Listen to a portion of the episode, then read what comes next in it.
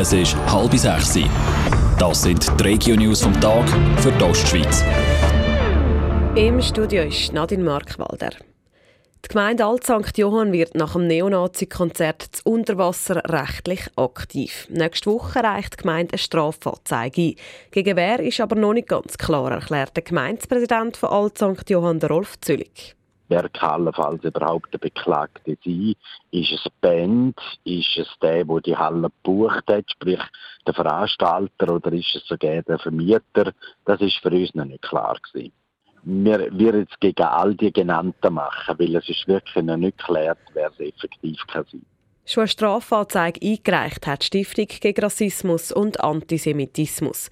Im Fokus dieser Anzeige stehen die Bands und die Veranstalter. Weitere Informationen gibt es auf toponline.ch. Die Kanton Thurgau und St. Gallen spenden für die Opfer vom Hurricane Matthew. Der Kanton Thurgau spendet 25.000 Franken, der Kanton St. Gallen 30.000. Der Hurricane Matthew hat auf Haiti schon mehrere hundert Todesopfer gefordert. Die Weltgesundheitsorganisation WHO befürchtet jetzt eine Cholera-Epidemie.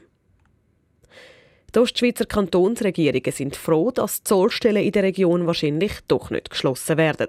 In einer Mitteilung von der Ostschweizer Regierungskonferenz heisst sie seien erleichtert über die positiven Signale aus Bern. Nach dem Ständerat hat sich letzte Woche auch noch die Finanzkommission vom Nationalrat gegen eine Schliessung der Zollstellen ausgesprochen. In der Ostschweiz betroffen sind die Zollstellen Romanshorn, Bargen, St. Gallen und Buchs.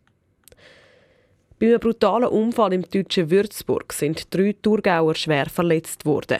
Die Rede ist von einem jungen Ehepaar und ihrem Baby, das erst zehn Monate alt ist. Alle drei sind schwer verletzt worden, berichtet die deutsche Zeitung Bild. Der Unfall ist passiert, weil eine andere Autofahrerin auf die Gegenfahrbahn geraten ist.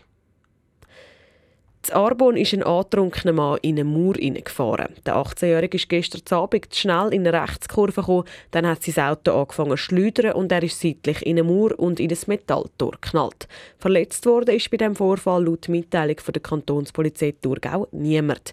Es ist aber Sachschaden von mehreren tausend Franken entstanden. Radio Top. Dies Radio für die Ostschweiz.